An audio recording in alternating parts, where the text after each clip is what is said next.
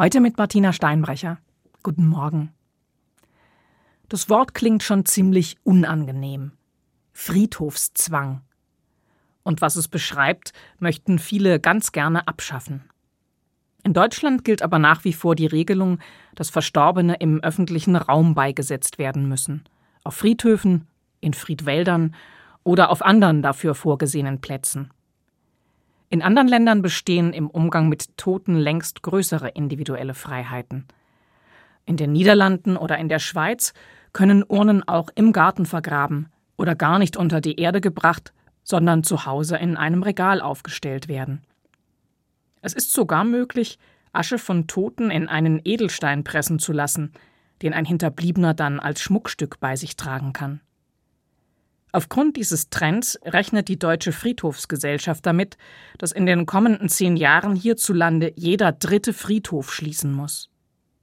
An Toten mangelt es zwar nicht, jährlich sterben in Deutschland mehr als 900.000 Menschen. Die wollen nur heute oft woanders hin und sich keinem Friedhofszwang mehr beugen. Ich hingegen möchte mir nicht vorstellen, dass meine Kinder sich eines Tages darum streiten, wer nach der Trauerfeier Mamas Asche mit nach Hause nehmen darf oder muss.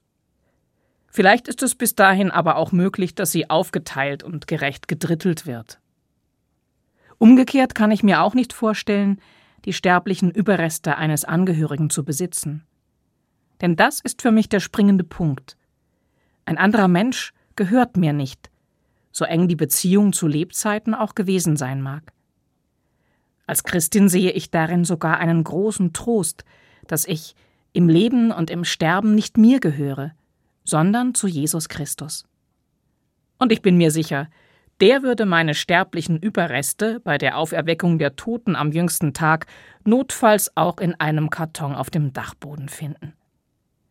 Trotzdem bin ich dafür, dass Friedhöfe als öffentliche Erinnerungsorte erhalten bleiben. Ich gehe gerne auf Friedhöfen spazieren. Mancher Name auf einem Grabstein weckt Erinnerungen an eine Person, an die ich sonst gar nicht mehr gedacht hätte.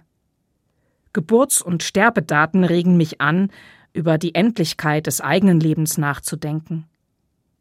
Und in der Regel erfüllt so ein Spaziergang mich am Ende mit dem, was der Ort verheißt, mit Frieden.